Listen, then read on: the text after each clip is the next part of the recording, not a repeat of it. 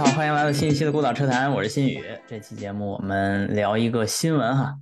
这个新闻真的是非常新，而且是非常重要。是二零二三年七月二十六号，大众汽车啊宣布大众品牌和中国的小鹏达成战略合作，双方不仅将联手开发两款针对中国市场的电动车，大众还将对小鹏进行七亿美元的投资。获得当时这个新闻稿发布的时候是四点九九的股权，百分之四点九九，非常非常重要。一天以后，上汽呢又发布说要上汽和奥迪啊，借助各自优势，加快上汽奥迪全新电动车开发，满足中国客户对高端电动智能网联汽车的需求。上汽将充分利用自家技术优势，携手奥迪联合开发产品。说的非常有意思啊，因为一般都是。上汽要利用奥迪的优势，这回反而是上汽要利用自己的优势联合奥迪开发，这个非常具有跨时代意义哈。所以这两桩合作之后是让我们真是大为震撼。我们基本上所有的现在在行业里边的或者关注这个行业的人哈，都经历过这么一个历史时期，中国要引进这些车企来帮助中国车企去开发产品，或者就是单纯的制造产品。销售给中国客户，现在居然这两件事出来之后，相当于反过来了，相当于我们在输出技术，所以呢，我们就请到三位嘉宾哈。第一位是在德国柏林的李青，李青你好，青你好，两位嘉宾好。青姐是在德国柏林啊做供应商，这供应商里边主要之前做的是催化化学仿真，现在在做电池仿真。第二位嘉宾是最近刚刚来过节目的陆教授，陆教授在澳洲，陆教授你好。星宇你好，各位嘉宾好啊，各位观众好。陆教授是社科方面的教授哈，这期节目也能贡献一些从这个角度对大众以及对这个合作的一些理解哈。他也是一个汽车爱好者，非常关注汽车行业，最近还开始研究跟中国这种高端的智能网联电动车相关的行业的研究哈。第三位也是老朋友了，金钊，冯金钊你好。金宇好，孤岛车坛的各位听众大家好。今朝也是经常参加我们节目哈，他在合资车企做产品规划，之前还做过轮胎。OK，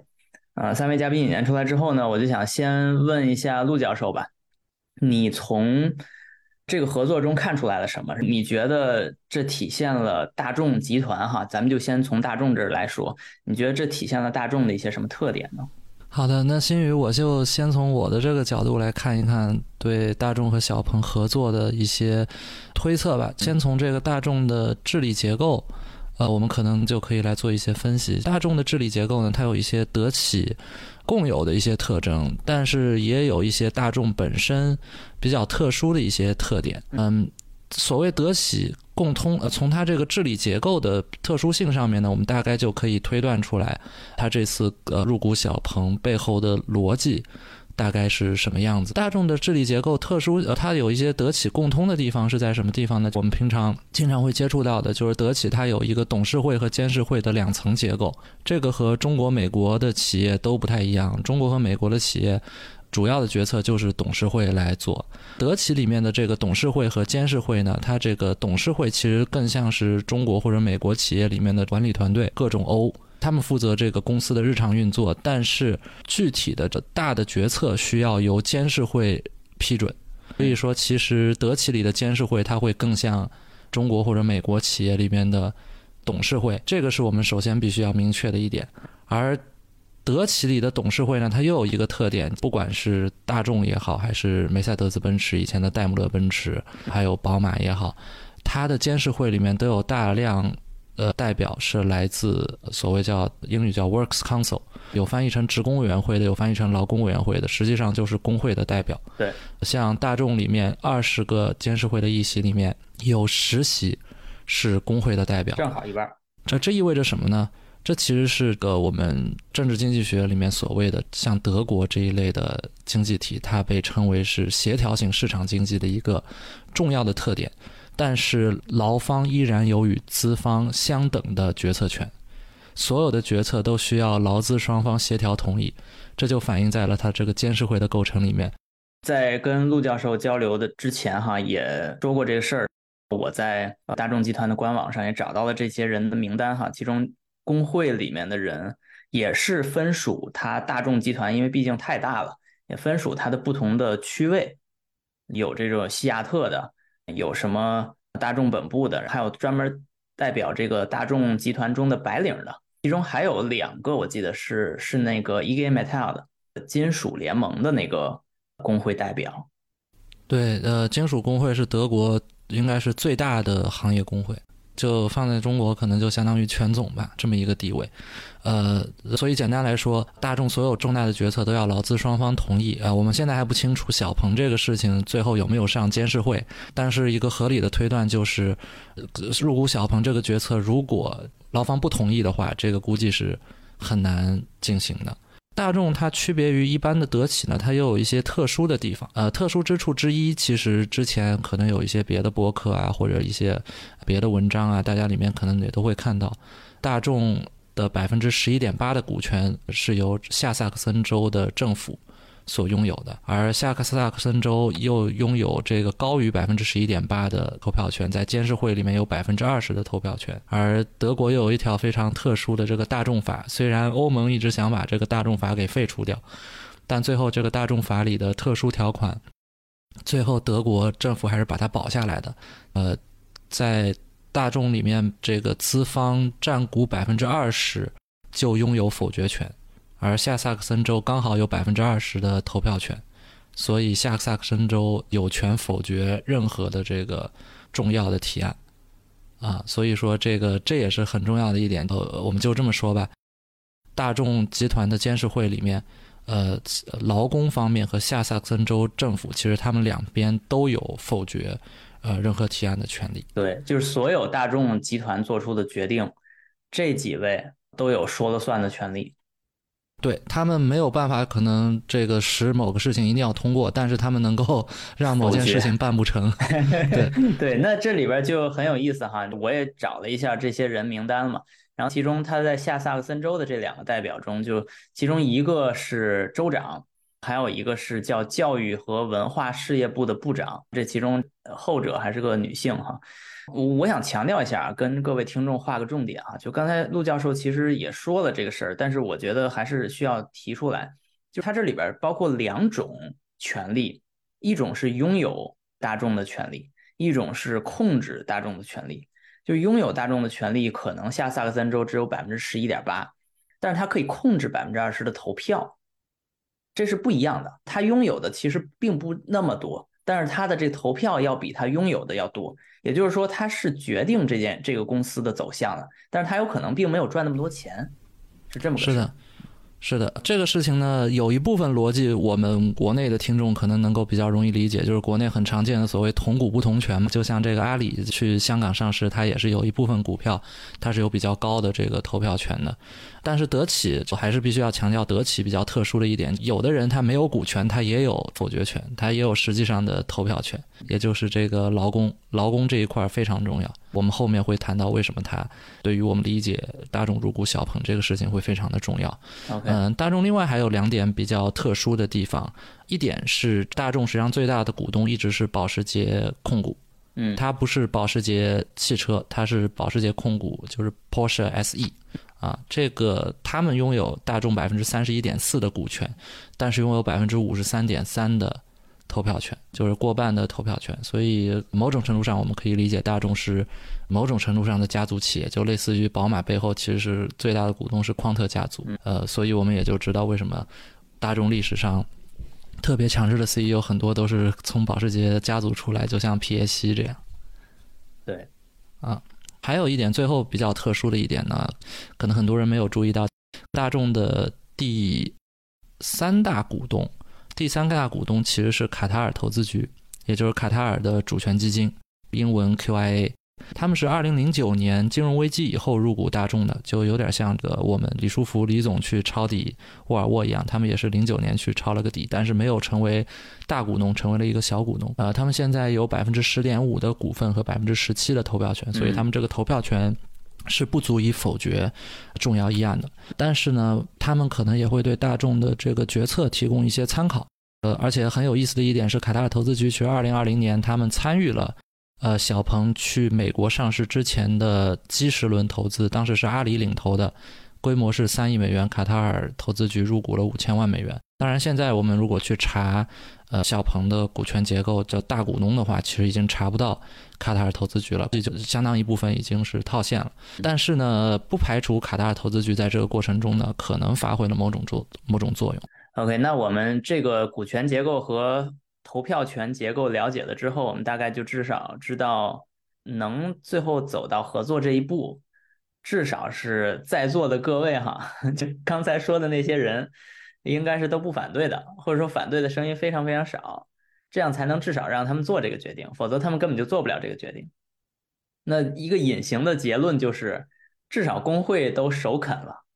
工会都觉得跟小鹏合作并不会影响这些工会的利益。那我们该怎么看？就是我们概念中的大众跟德国。啊，他为什么会跟中国合作？他他这个背景，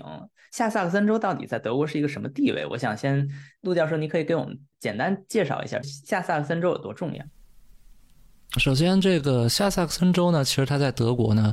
并不是这像我们这个像青姐这样在德国生活的人，肯定也呃也比较清楚。下萨克森州其实在论经济规模，在德国排不到最大，它肯定是在巴伐利亚或者北威州啊之后。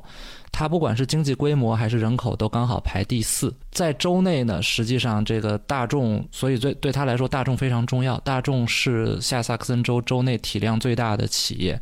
呃，年营收两千多亿欧元。第二位是我查了一下，第二位是其实跟大众集团关系非常近的大陆集团，就是 Continental。但 Continental 的这个营收比它差了一个数量级，大概是几百亿欧元。你大概就可以知道。对于下萨克森州来说，大众的地位有多重要？应该叫大众州。哎，对对对对对，到底谁拥有谁都不知道。对对对，所以说这个是我们理解大众入股小鹏这个事情很重要的一个背景。之后我会慢慢来分析。嗯，呃，这个事情，下萨克森州呢，我们之前也提到过，它本身就拥有大众百分之十几的股权，百分之二十投票权。呃，它跟大众呢，呃，还有一个影响大众决策的很重要的一个因素，就是，呃，下萨克森州在战后七十多年，大概有五十多年是社民党，就是 SPD 执政。呃，SPD 虽然历史上有过很几很多次转型啊，但是总体来说，它跟工会的关系还是比较近的。特别是最近，我们大家看最近几年这个大众内部的一些个权力争斗，它这个监事会的一些决定的一些报道，它都会谈到说，大概最近几年。工会跟 SPD 执政的这个下萨克森州政府其实是是形成了一个松散的联盟，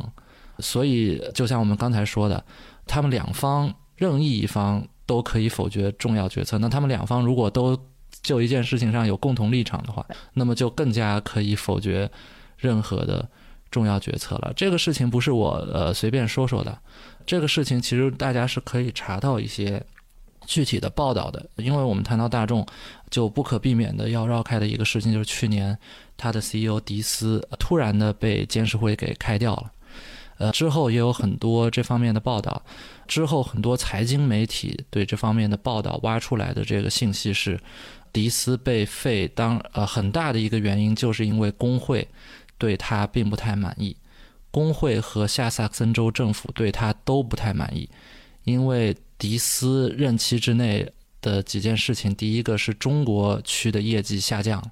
大家这个在在特别在国内的听众，嗯，感觉是非常明显的。而且迪斯还有一件事情，他实际上是得罪了工会，也得罪了下萨克森州政府。迪斯声称，为了推动新能源转型，要要在德国裁员三万，这三万主要就是在沃尔夫斯堡裁，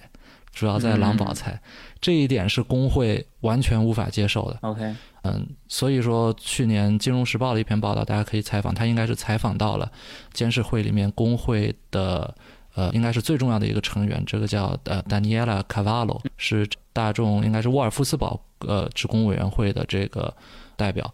他就说他无法接受大众如果要裁员的话，要要做新能源转型，要裁掉这么多人，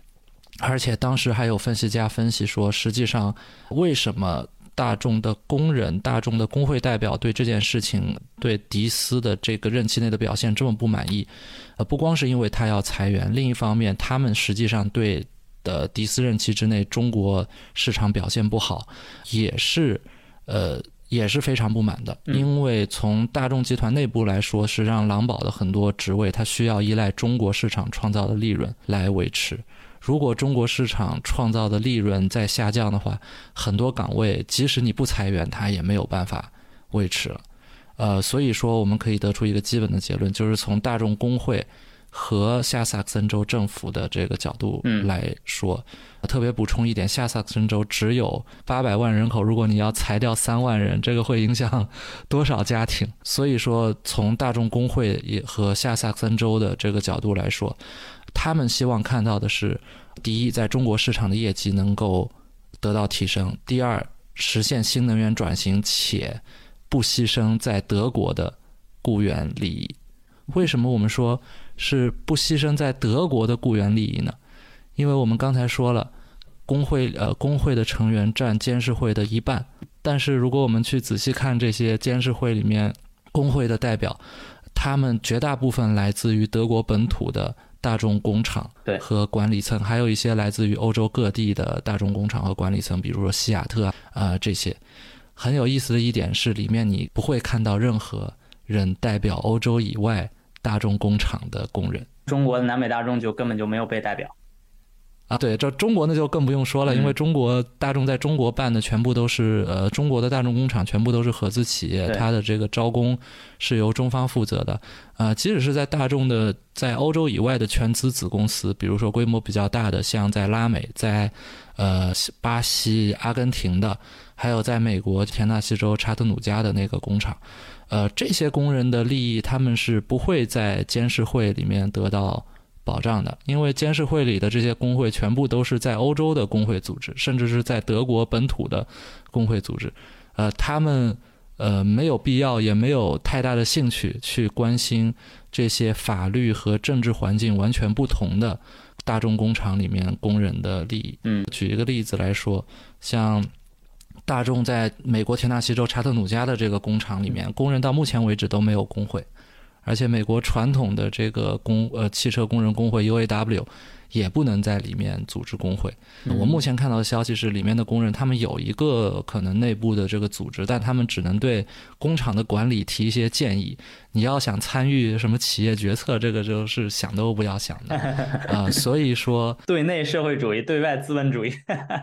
对对所以说，这个从大众监事会里面这些工会代表的角度来说，他们希望看到的，就是呃，大众能够实现新能源转型，把中国的市场的业绩给搞上去，同时不要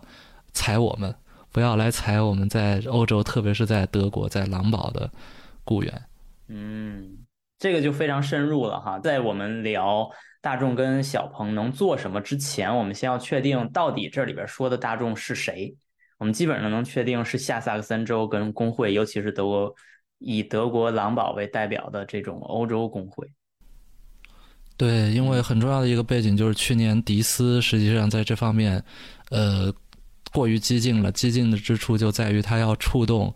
现有的利益版图的利益，也就是说现有的这个在德国的工人的利益。呃，所以说我们现在可能可以初步下一个结论，就是大众现在要入股小鹏，它首先如果能够做到的一个前提，就是它没有触动在德国本土和欧洲本土的工人的利益，在不触动这个既有利益版图的前提下，它能够在一个限定的范围内，也就是说在中国市场培育一个可能的、可能实现新能源和这个智能化转型的一个增量。怎么说呢？这个就像是你在一个比较有限的范围里面，试图先去做一个实验。首先呢，它这个成本不会特别高，它不至于触动欧洲本土工人的利益。呃，这个实验如果它以后做好了呢，它呃可能可以输出到其他市场，就像我们之后可能可以讨论的。如果它如果做不好的话，它的影响也只是局限在中国市场，它不会扩散到别的市场，它至少这个不会直接影响到我要裁掉，比如说狼堡呃多少人，这个可能是它入股小鹏背后的一个逻辑。而且我们必须要提到一点，就是大众其实现在它至少手里还不缺现金。它虽然说这最近一段时间手头的时候，我们如果看它财报的话，最近一段时间现金虽然比疫情高峰时候这个车比较难买的那段时间，有所回落，但是手头的现金还有三百七十一亿欧元。他这次入股小鹏就花了七亿美元，其实花的钱也没有相比他手头的现金并没有那么多，所以是一个比较值的交易，同时也是一个在公司内部各个利益相关方都能够接受的一个决策。对，就还没有达到颠覆整个公司管理模式的资金量，还是非常非常小的一个资金量。OK，那刚才咱们也说到了从下萨克森州。工会和大众之间的关系，哈，那我们就延伸一下，聊一聊在德国的是什么情况。青姐这块你应该比较有发言权，你在德国也待很多年，而且你肯定跟大众是有过这种工作上的接触的。从去年俄罗斯跟乌克兰打仗开始，哈，我就有一种胆怯啊，就生活在欧洲就一种胆怯，因为就看到越来越多的声音在宣传要和俄罗斯进行对抗。这种对抗呢，甚至已经开始波及到并不支持但也没说反对的中国。所以，对于我们中国人来说，在欧洲，尤其是这种民主力量比较强的地方、声音比较强的地方，就总有一种怪怪的一种感觉。所以，甚至有时候会牵涉到你有没有跟中国合作。如果你有跟中国合作，你就政治不正确，就这么一种语境。所以，你觉得目前德国政府是怎么看？和中国的关系，以及像刚才说的，大众跟德国政府或者跟下萨克森州关系这么密切，你觉得会影响到这个名誉吗？或者说后面的发展吗？我觉得在德国的商界跟政界有两种不同的声音，或者是有两种不同的方向，或者是策略，其实还。蛮正常的事情，尤其是现在我们知道的这个德国现在上台执政的这个交通灯政府，它本身在经济策略也好，外交策略也好，它就是比较撕裂的，或者是它内部都没有办法统一起来。但是呢，德国的商界一贯是比较务实。所以我自己的一个一个观点，包括我跟我们的朋友亲友聊的时候，我们都会说，你不要去看他说什么，你要看他真正实实在在的是做什么。那么德国作为一个老牌的资本主义国家，它的主旋律一定还是向前看的。这个钱就是向前，money，money，真金白银的钱。也就刚才像风明提到的，呃，为什么觉得说这个大众跟小鹏的这个合作？目前为止，看上去应该是在整个公司高层也好，或者是劳资双方也好，都是一个呃，至少是一个乐见其成的一个状态，或者一个观望的一个状态，没有什么反对的这样的声浪跟阻力。也就是说，他们认可这件事情是有可能带来利益，而且是呃影响有限、风险可控。在这个呃大前提，咱们向前看的这个大前提下呢，历来中国市场，尤其是在呃汽车市场这一块，德国的三大著名车企。几乎在巅峰时期都在中国市场上享受到了超过三分之一的这么一个利润回报。那么在这样一个大前提下，这是一个可以生根、可持续发展这么大的人口体量，哪怕现在是人口结构还有包括基数也好，有可能会下滑的一个背景上，但是瘦死的骆驼比马大，它就是还有一个很大的存量市场，在这个的前提下，你不可能放弃这个蛋糕。那你德国政府的这一些声浪也好，他的意识形态也好，或者是他呃强调的我的所谓的一些呃西方文化的灌输，或者是说对立，它只能存在于政策上面。我可以说这个话，我甚至可以提每每年出一版这个新的对华政策，我可以各种放狠话。但是你哪哪怕现在是他很强硬的这个绿党的这个这个外长，他放完狠话过来了以后，他隔两周他也得修正。因为经济界反对的声浪太大了，人家直接上来就是我就是反对脱钩，你你挡我挣钱，我不管你是德国自己的政府，还是说别的别的势力，你挡我挣钱了，你这个就是砸人家饭碗，这个是没有办法接受的，因为你大的企业经济受损了，你的税收就会下降。那地方政府也是从保就业、保社会稳定的这么一个角度而言，你大众作为一个德国最大的国企，怎么讲吧，就是带引号的国企，我得图这么多人养家糊口，你政府也指着我的税收，甚至就是说咱们现在谈到说德国的工业基石也好，它在汽车行业这一块的整个这个角色的角度都不允许让它顺着政策上面的这种所谓口嗨。来做一个反对或者是脱钩的事情，呃，这个之前我们在会前在聊一些思路的时候，聊一些那个点子的时候，我也提到过，咱们大众其实一三年在新疆就建厂了。当时候呢，既是一个怎么讲，跟呃国内政府的一个示好，也是一个政治任务，同时也是一个怎么讲，在我现在呃回头来看，过去呃西方政府特别爱对这个人权事情，这是很敏感的一个词汇啊，来进行，尤其是对新疆这个事情，他经常在这上面做匪夷所思的诽谤的这么一个文章，但是大众坚持在新疆建厂。它体量虽然不大，但是它至今维持着运作，甚至在去年，去年德国政府它是又反复反复的提到这一点人权事情的时候提了质疑，甚至说我要求你关厂，不然我就要撤回我德国政府对你这个工厂的这个对话投资的一个一个担保。虽然这件事情是不会直接对大众本身造成什么影响，但是它可能释放出来一个政治信号，我以前。作为政府担保背书，你如果跟中国当地的政府也好，或者是有一些呃纠纷，或者是有一些可能的动荡也好，我的政府是可以作为一个强有力的支持的角色，站在双方如果要进行谈判、要进行对峙、要进行一系列的讨价还价的这么一个状态上，我是有政府可以作为担保，一个很有力量的这么一个角色。我现在要把这个东西撤回来，不然的话。你就得关厂。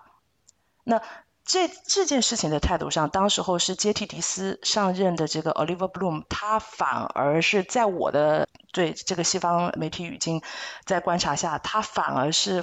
非常坚定的，而且很正面的回刚德国政府说，我没有看到你们所谓的人权问题，我们在新疆工厂运作的很良好，我们也保证了在当地的这个。工人是享有整个呃跟整个大众集团员工呃类似的标准一样的标准相近的标准，我们不觉得这是一个问题。那你为什么呃要因为一个莫须有的事情来勒令我们关厂？他坚称说这个是事关价值观的一个传播。他认为说我在新疆做的很好，我不会因为你这样子跟我使绊子就来做这件事情。这个新闻同时延续到后来，包括呃 Ralph 呃 Brown。Stater 就是那个贝瑞德，就他的中文名是贝瑞德，这是大众的那个 CEO，呃，大众中国的 CEO，sorry，他也今年延续的时候说，我二月份的时候我去参观了，没有问题。我不知道你们现在闹什么。七月份的时候又有人权组织给他那个董事会、监事会写信，说你们，我要求你们要要有措施，我要求你们要要要相应的满足我们的需求。那大众这边也回继续回刚说，那你如果这么不满意，我们派第三方独立审计去看。以这个报告为准，我自己人都去过了，我给的报告你们不相信，隔空给我在那儿指手画脚，我也是不知道你们在闹什么。就是在这个事情的态度来来说，我反而是觉得说，它是一个很实在的，为了挣钱的企业，表里如一的说，谁挡我的前路，我就跟谁刚。OK OK，这个非常有意思啊。从德国的观察来看，大众做的这个决定也是。非常的表里如一哈，知道这儿能挣钱就得这么干，那就这么干，所以也不管它有任何样的国际形势的风云变幻哈，还是坚持对中国市场的关注和重视。对，OK，那咱从这种经济动机也好，政治动机也好，基本上都绕着大众聊了一圈哈。但是现在咱们来说一点非常具体的，工程师说，到底他们在合作做什么？对吧？我我们现在比较明确的是，大家都想做电动车，而且要做中国人愿意买的电动车。而目前，尤其是在中国待着的朋友们哈，我虽然没在哈，但是今年年初我也去了一趟，确实大众 ID 系列的产品力是不够受到中国人欢迎的。怎么比呢？一来是跟中国的那些对手们相比，它没有那么声浪这么高，销量这么高。第二点呢，是跟大众自己比。那以前买朗逸也好呀，买桑塔纳也好，那个时代基本上就是 go to option。你要买车了，你就买大众，因为可靠，因为值得信赖。但是现在，ID 系列并没有带来这样同样的地位。那所以这些东西是我们能看到的哈，但是我们看不到的，或者说肉眼没法直接看到的，是背后每一辆车开发使用的平台。这个平台我们在之前听说的叫 MQB 和 MLB。这样的模块化平台。来到了电动时代呢，就有一个叫 MEB 的东西。在现在讨论的语境中，经常会出现两个词是 PPE 和 SSP，这些三个字的缩写哈，它们都意味着什么呢？我想今朝听你来聊一聊，咱们在说合作的时候，咱们到底在说什么？这几个平台到底有什么区别？有什么问题？聊到大众，其实最重要的这个大众在过去二十年，包括从呃汽车教父皮耶希交棒以后，大众最大的整个对汽车行业的一个贡献就是平台化。咱们这个车友中这个呃所说的这个套娃战略啊，一个套一个，从高尔夫这个拉长加大加高啊，就变成了各种各样的产品来满足这个。呃，消费者的需求，其实在这个二零个幺零年以前，呃，大众的产品像刚才你提到的，基本上都是基于呃 MQB 平台和 MLB 这两个平台来做。它们这个区别是它的 Q 和 L，呃，它通过这个发动机的横置和纵置来差异化入门级产品和高端豪华产品的。啊，这么一个区别，这个是这个柴油门之前，呃，大众的 CEO Winterkorn 从皮耶希这儿交棒来最大的对大众的一个贡献，就是把产品这个平台化。那所以导致整个从呃欧洲车企的整个近十几年的发展来看，不论是宝马也好，奔驰也好，呃，大众就不用说了，基本上大家现在都会把。啊，自己家从低端到高端，所有的产品都套到这个平台里面去。那这个平台本身，呃，它的出现就是让这个车辆的开发流程变得更快，呃，这个做的产品更多，同时还能最大化的集约成本。这个其实我们之前在其他的节目里也聊了，让更多的车共用零件啊，其实这个是。啊，平台的一个目的，但是从电动化的角度来说，其实最早的 MQB 也好，MLB 也好，其实他们都可以做电动化的产品，包括其实在 MQB 上有高尔夫纯电，包括一些途观啊，PHEV，包括朗逸的纯电，宝来的纯电，这这些纯电产品，其实大众很早就做过。那就是说，没有 MEB 也能做电车，也不是不能做，对吧？没错，没错，没错。其实，在电动化的这个考虑上，德企其实走的是非常早的。包括宝马最早做的 i 八、i 三系列啊，这个都是做过很多电动化的尝试。我记得零九年去参加上海车展，还能看见好多这种大众的呃朗逸电动版、什么宝来电动版，还有那个高尔夫电动版都在车展上。那时候车展上几乎没有电动车，只有比亚迪。那段时间翻出来一本老的汽车杂志，一三年左右吧，看到就有人买了那个，应该是贴了华晨标的这个宝马，就相当于后来的 i 三吧。你当时北京已经有人买了那个电动车了，那应该是一个 PHEV，应该不是一个纯电的产品。芝诺，芝诺，芝诺，对对对，就那个车，芝诺我记得没有纯电。芝诺，芝诺有没有纯电？我已经忘了。基于老 X 一做的一个电动化的，老老老 X 一做的，但反正它这个续航里程很可怜，就四五十公里。啊，那应该是个 PHEV，对，PHEV，它它在北京的冬天就很有可能就电就没了，一会儿就电就没了。当时还出了一个纯电 mini，纯电 mini 应该没有吧？就试用试用版，就是大概也不也不卖，只租。让一些媒体去开一开，在北京有，嗯，OK，对，所以其实做电动车，其实大众集团包括整个德系，其实都是很早的，但是他们中间呢，因为一直在这个摇摆，包括整个柴油门对大众的影响，其实柴油门从爆发到最后的这个。呃，落地定音定性，其实也晃晃悠悠，好像中间过了三四年的一呃时间，大概才把这个柴油门的危机落地。然后那个时候，大众集团 CEO 应该是马蒂亚斯·穆勒，我记得是，呃，对，呃，从穆勒交棒到这个迪斯手里进行全面的这个电动化，就是大众集团 All In 电动化。这个时候就带来了这个 MEB 平台，其实。对于 MEB 平台来说，呃，如果放在当时它开发的时候那个背景下，它其实是呃非常非常超前的。其实 MEB 做了几个这个车辆的结构上的革新，其实它带来了很多呃这个呃纯电平台的一些技术特征。第一个就是它的它的这个。驱动形式由这个 MQB 平台的前置前驱啊改成了这个后置后驱，这个是呃油跟电的一个巨大的区别。包括五接近五十比五十的这个配重，也是一个现在电动车的一个标配啊，包括。这个全屏的中央地板，就是因为以前你看大众的特别 MQB 平台的车，哪怕我是一个前驱车，我的中央地板都有一个高高的隆起啊，用来过呃排气管也好啊，传动轴也好啊。油改电的话，这些都会保留，但是他们没有。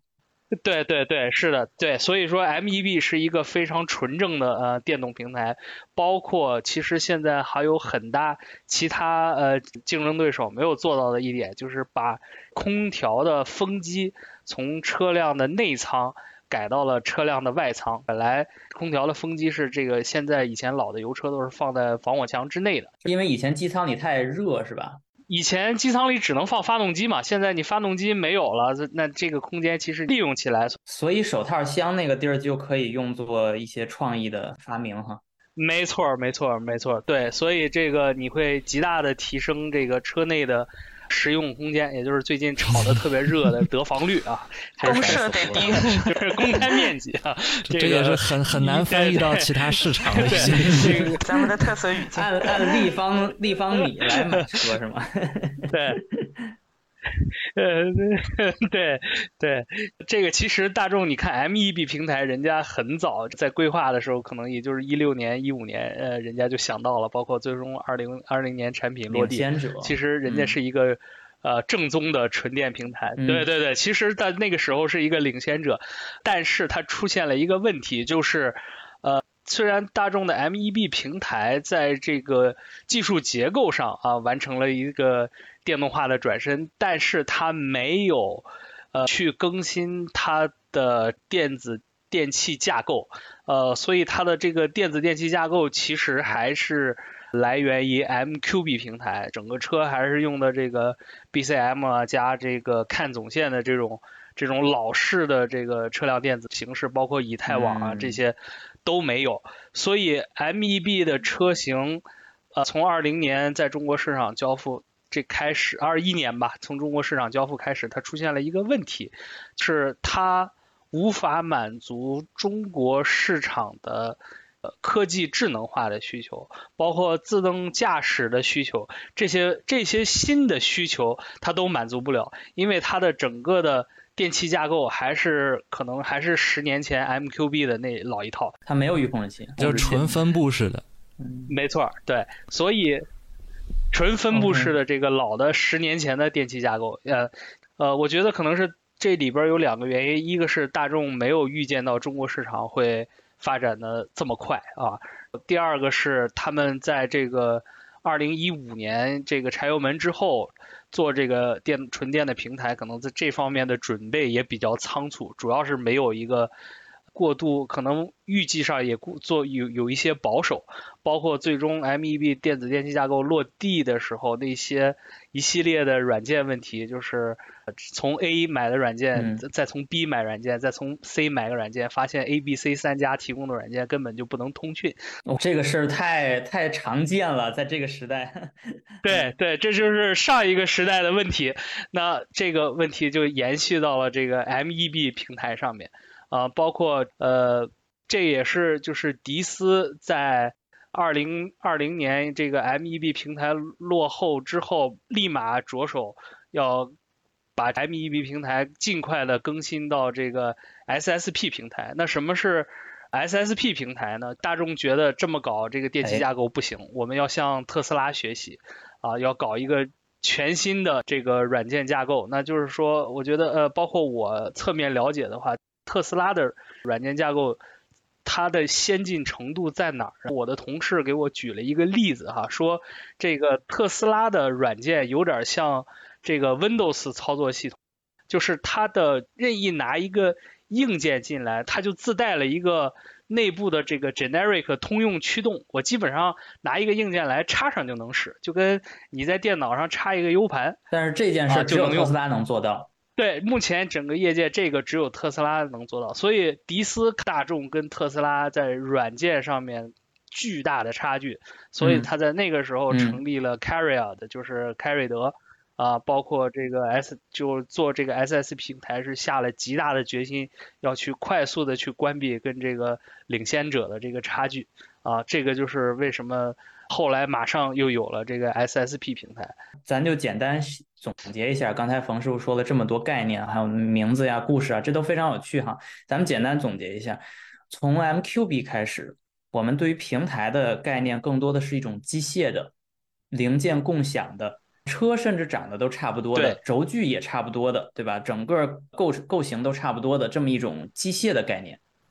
到 MEB 的时候，这个概念被延续了，虽然它有可能在软件的一些分支上面有可能也先进了。就比如说，我看到有这个跟 M E B 相关的这个 Adaptive AutoZar 的一些演讲哈，也就是说，他们肯定并不是固步自封或者原地踏步，他们肯定也是在。软件操作系统上也进行了一些革新，但是它它从架构上就就是说这里架构这个新词儿的叫 architecture，它不是 platform，它是 architecture，它是另一个词儿。architecture 指的是一些看不见摸不到的，或者说没有那么容易让你看到的。这个是 EE architecture，是电子电信架构这块儿这个东西它是落后的，而这是一个人的骨架，相当于它并不是说你这个人有多少臂力，有多少背肌的力量，它并不是这东西，它是一个价格。一身的骨骼，但是你的神经，对对对，它的信息没法传传递，它有可能每一个部件都很强，但是它之间完全不互通，没错就有点像你是一个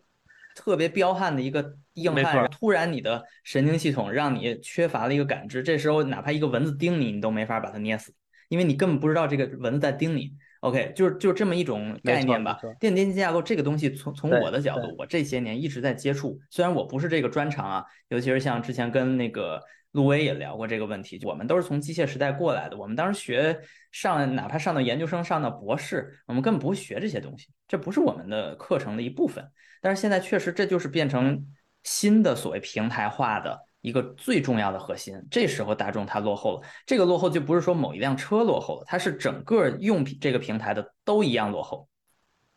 没错，没错。所以这个对于未来的汽车平台来讲，不仅仅是硬件啊，更多的是这软件的这个底层，是决定了这个整个车辆的一产品的一个竞争力。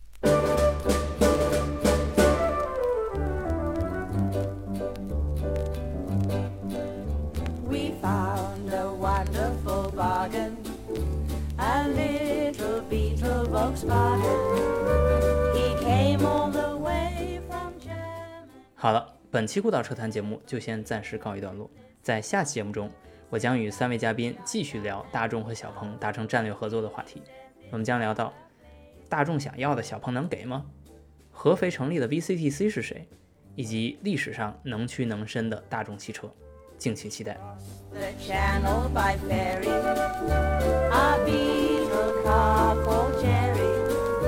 Quite happy to leave his fatherland, the Autobahn and German band. He said, yeah, yeah, yeah, and he laughed. He, he, he said, this is the place for me.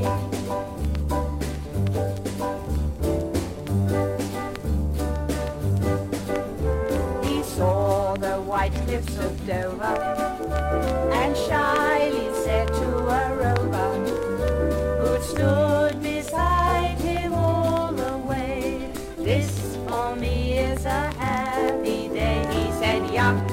yeah, and